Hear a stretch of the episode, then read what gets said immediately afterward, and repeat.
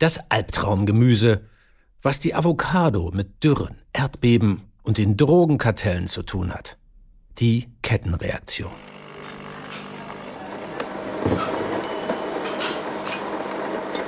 In der Welt urbaner Hipster ist sie so unverzichtbar wie die Bratwurst auf dem Schützenfest. Die Avocado. Und ja, ich weiß, sie ist eigentlich gar kein Gemüse, sondern eine Beere, die an Bäumen wächst. Also eigentlich eher ein Obst. Aber hier geht es nicht um Botanik, sondern um die katastrophalen Folgen, die der Avocado-Boom für Mensch und Natur hat. Wer denkt schon an Tod und Verderben, wenn das gesunde Superfood auf dem veganen Salat oder dem Bio-Sauerteigbrot liegt? Ist doch viel grüner als Fleisch, oder? Kaum ein Instagram-Food-Kanal kommt ohne eine Inszenierung der Alligatorbirne aus. Eine raue, tiefgrüne Schale, in weich und cremig mit einem großen, dunklen Kern. Ein tropischer Genuss, optisch und kulinarisch. Dass die Avocado in aller Munde ist, hat mit einem Abkommen zu tun und guter Inszenierung, guter Vermarktung. In den 90er Jahren schlossen die USA, Kanada und Mexiko das Handelsabkommen NAFTA. Es erlaubte erstmals wieder den Import von Avocados aus Mexiko in die Staaten. Seitdem erlebt die Avocado dort einen Boom. Während des Super Bowls schnellt der Guacamole-Verbrauch in den USA in gigantische Höhen. Avocados aus Mexiko.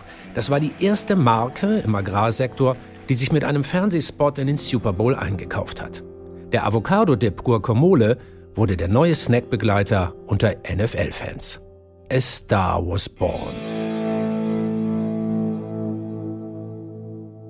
Und was in den USA gehypt wird, wogt schnell über den Ozean nach Europa.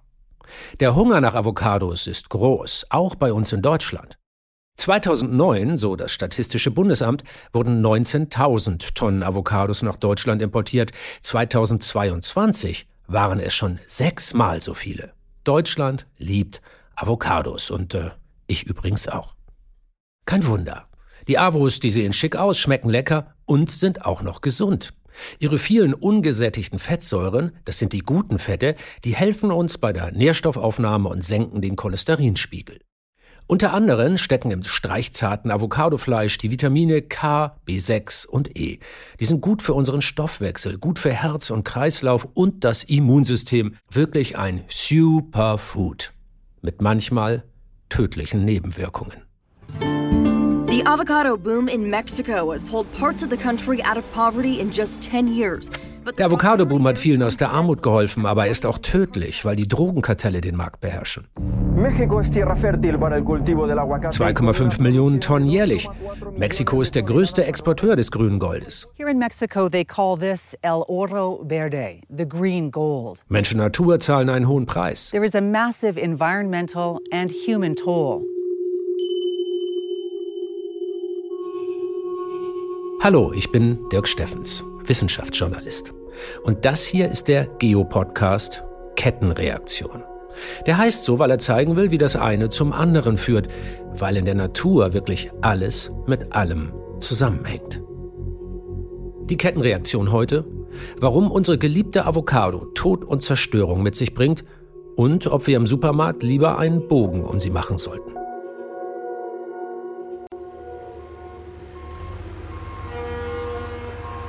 Wir importieren die meisten Avocados aus Peru, Chile, Kolumbien und Mexiko. Und weil in Mexiko das Hauptanbaugebiet für den globalen Bedarf liegt, schauen wir da auch mal genauer hin. In den mexikanischen Bundesstaat Michoacán. Mit dem Auto Richtung Uruapan. Das ist die selbsternannte Avocado-Hauptstadt der Welt. Etwa 50 Kilometer vor Avo City verändert sich das Land. Avocados prägen jetzt das Bild. Uruapan bedeutet so viel wie reiche Vegetation oder etwas malerischer, wo die Bäume immer Früchte tragen. Und das kann man durchaus wörtlich nehmen, denn Uruapan ist mit fruchtbaren Böden, mildem Klima und regelmäßigen Regenfällen gesegnet. Also ein Spitzenort für Landwirtschaft. Und speziell für Avocados, die bei diesen Bedingungen das ganze Jahr über wachsen. Heutzutage ist die Vegetation um Uruapan allerdings gar nicht mehr so reich und vielfältig, sondern ausgesprochen arm. Weit und breit nichts als Plantagen, auf denen sich Avocadobäume unter ihren schweren Früchten biegen. Um Platz für die ganzen Plantagen zu schaffen, mussten die Wälder weichen, die hier früher mal standen. Also entfachten die Menschen ein brennendes Inferno. Und das ist das erste Glied unserer Kettenreaktion. Brandrodung.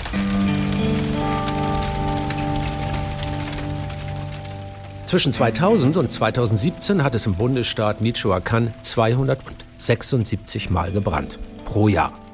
Im Durchschnitt. Das hat ein Team von lokalen Wissenschaftlern herausgefunden. Wo früher Kiefern und Eichenwälder standen, wachsen nun die strauchigen Avocadobäume, und zwar Millionen davon.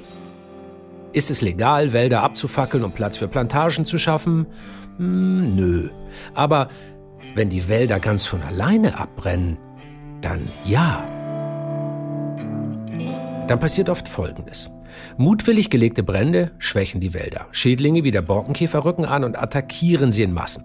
Und die mexikanischen Gesetze schreiben vor, dass die Bäume dann mit Gas behandelt oder gefällt werden müssen. Und dann entstehen freie Flächen.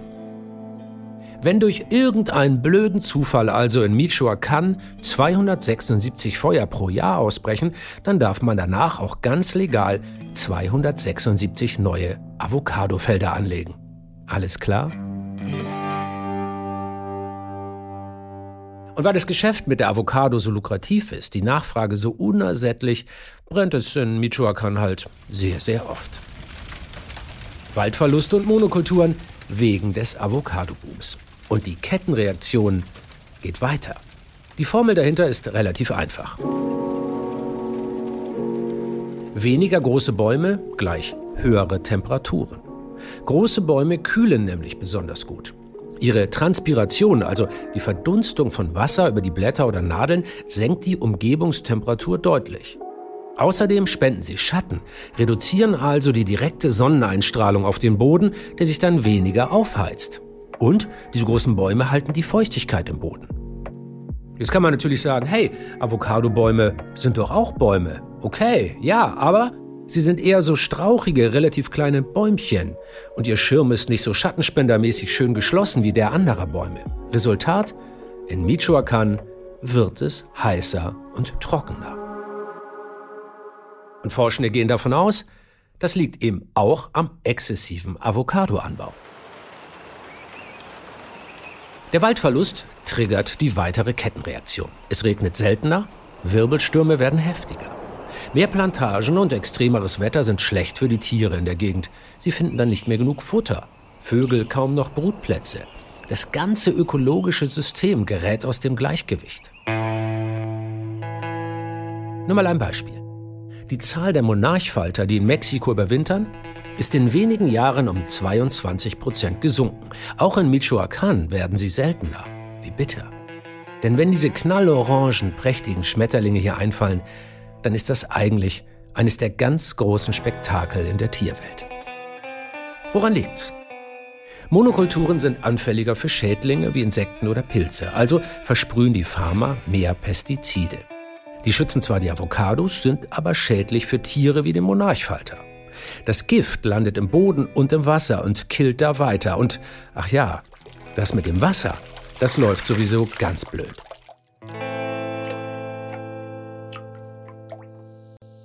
Der Avocadoanbau trocknet Michoacán langsam aus. Marco Springmann von der Oxford University und auch andere Forschende, die haben den ökologischen Fußabdruck von 57.000 verschiedenen Lebensmitteln erfasst und dann miteinander verglichen. Der Marco sagt, das Problem sei nicht unbedingt der Wasserverbrauch der Avocado an sich, sondern wo sie angebaut wird und in welchen Mengen. In Ländern wie Mexiko schneidet die AVO in diesem Vergleich ziemlich schlecht ab. Also Rindfleisch und Schweinefleisch haben immer noch doppelt so viel Wasserverbrauch wie Avocados, aber zum Beispiel Hühnchen oder verarbeitete Milchprodukte wie Käse haben nur die Hälfte des Wasserverbrauchs wie Avocado. Da sieht man schon, dass Früchte wie Avocado doch äh, relativ hohen Wasserverbrauch haben können, äh, speziell auch wenn die angebaut werden, wo wenig Wasser verfügbar ist. Also, für die Avos werden die Wälder gerodet, dadurch wird es wärmer und trockener, das Wasser wird knapper und jetzt machen die vielen durstigen Avocados es noch knapper. Und diese Kettenreaktion Richtung Wüste beschleunigt sich. Denn genau wegen der Wasserknappheit zapfen die Bauern das Grundwasser an. Wo das Wasser abgesaugt wird, bleiben Hohlräume zurück. Unterirdische Kavernen, die dann irgendwann in sich zusammenfallen. Das löst kleine Erdbeben aus. Die Erde zittert, als wolle sie die Menschen warnen. Stopp. Es ist zu viel. Hört auf, bitte.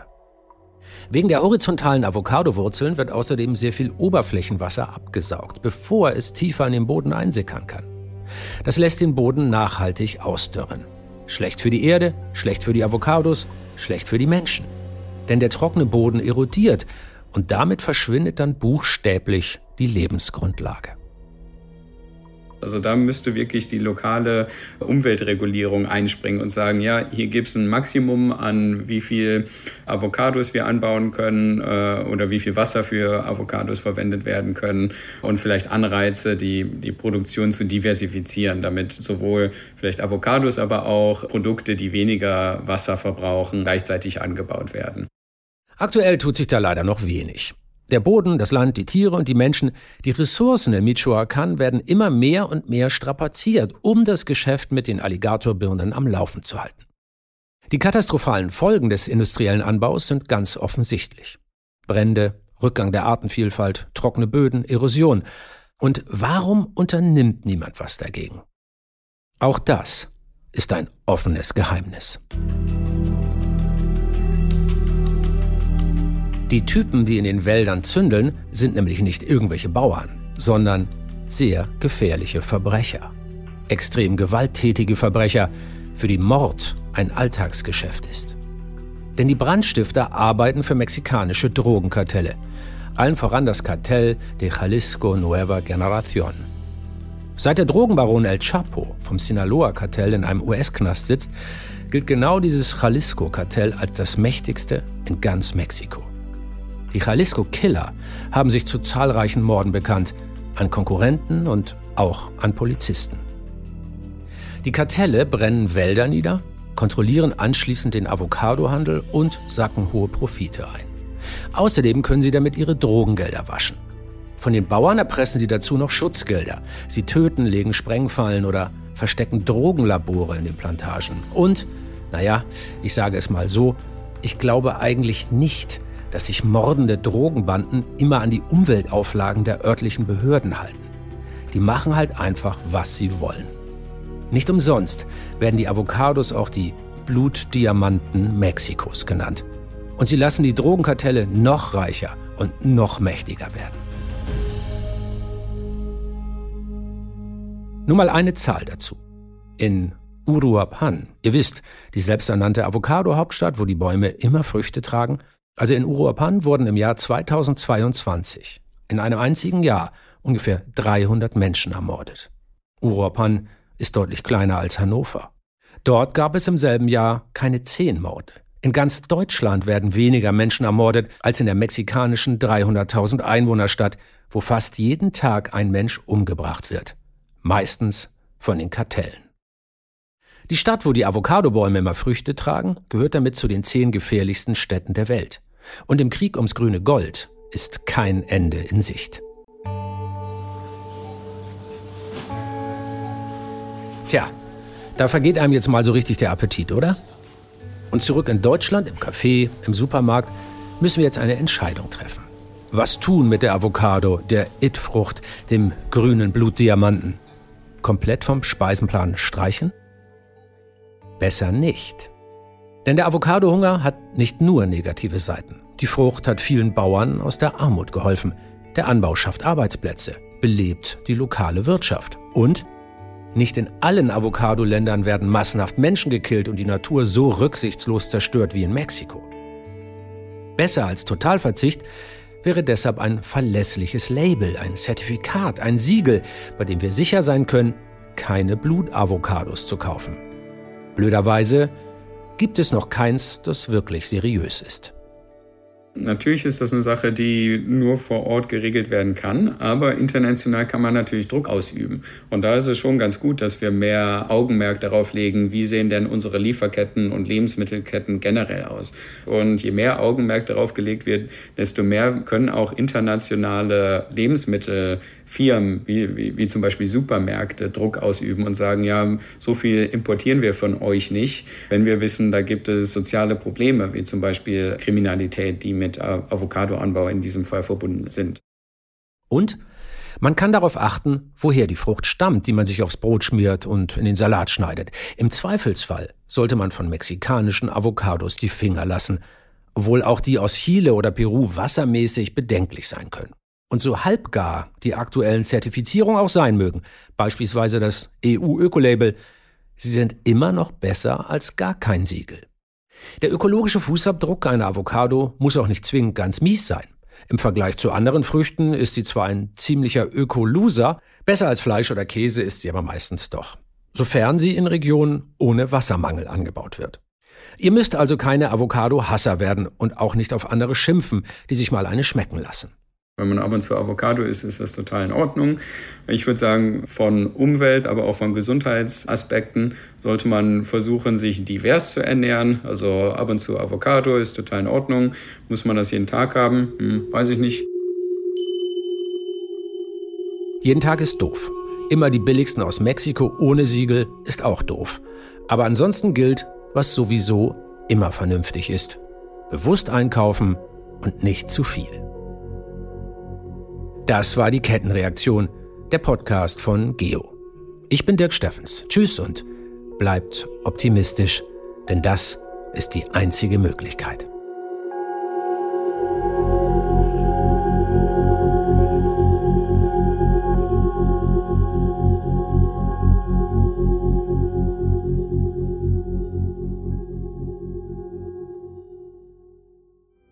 Kettenreaktion, der Geo-Wissens-Podcast ist eine Produktion von Geo und der Audiolines. Redakteur Jörn auf dem Kampe, Redakteur und Producer Tim Pomarenke. Autorin Carolina Torres. Audioproduktion und Sounddesign von Lia Wittfeld. Die Verifikation, also der Check, ob alle Fakten hier richtig sind, hat das Gruner Ja Quality Board gemacht. Super Truppe, Dankeschön. Redaktionsleitung der Audio Lines, Ivy Hase. Chefredaktion bei Geo, Jürgen Schäfer und Katharina Schmitz. Executive Producer Andrea Zuska und Christian Schalt. Unser Motto bei Geo lautet, die Welt mit anderen Augen sehen. Aber oft blicken wir sogar darüber hinaus, wie in Mission Mars, dem Geo-Podcast über die erste Reise zum roten Planeten. Hört unbedingt mal rein und noch mehr spannende Themen findet ihr bei Geo Plus, auch zum Hören.